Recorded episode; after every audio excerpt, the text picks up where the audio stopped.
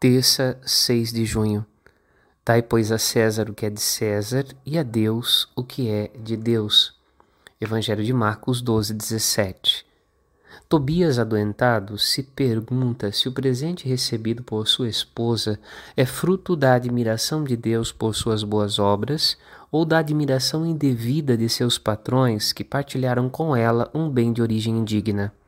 A razão mais profunda se vê no Evangelho quando Jesus distingue os bens divinos dos bens humanos.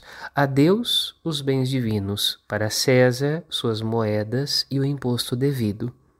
Apegar-se às boas obras e receber sua recompensa que vem de Deus é mais importante que alegrar-se pelo elogio dos homens e por sua recompensa, que pode vir de origem iníqua.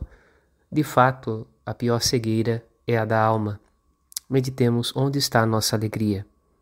Padre Rodolfo.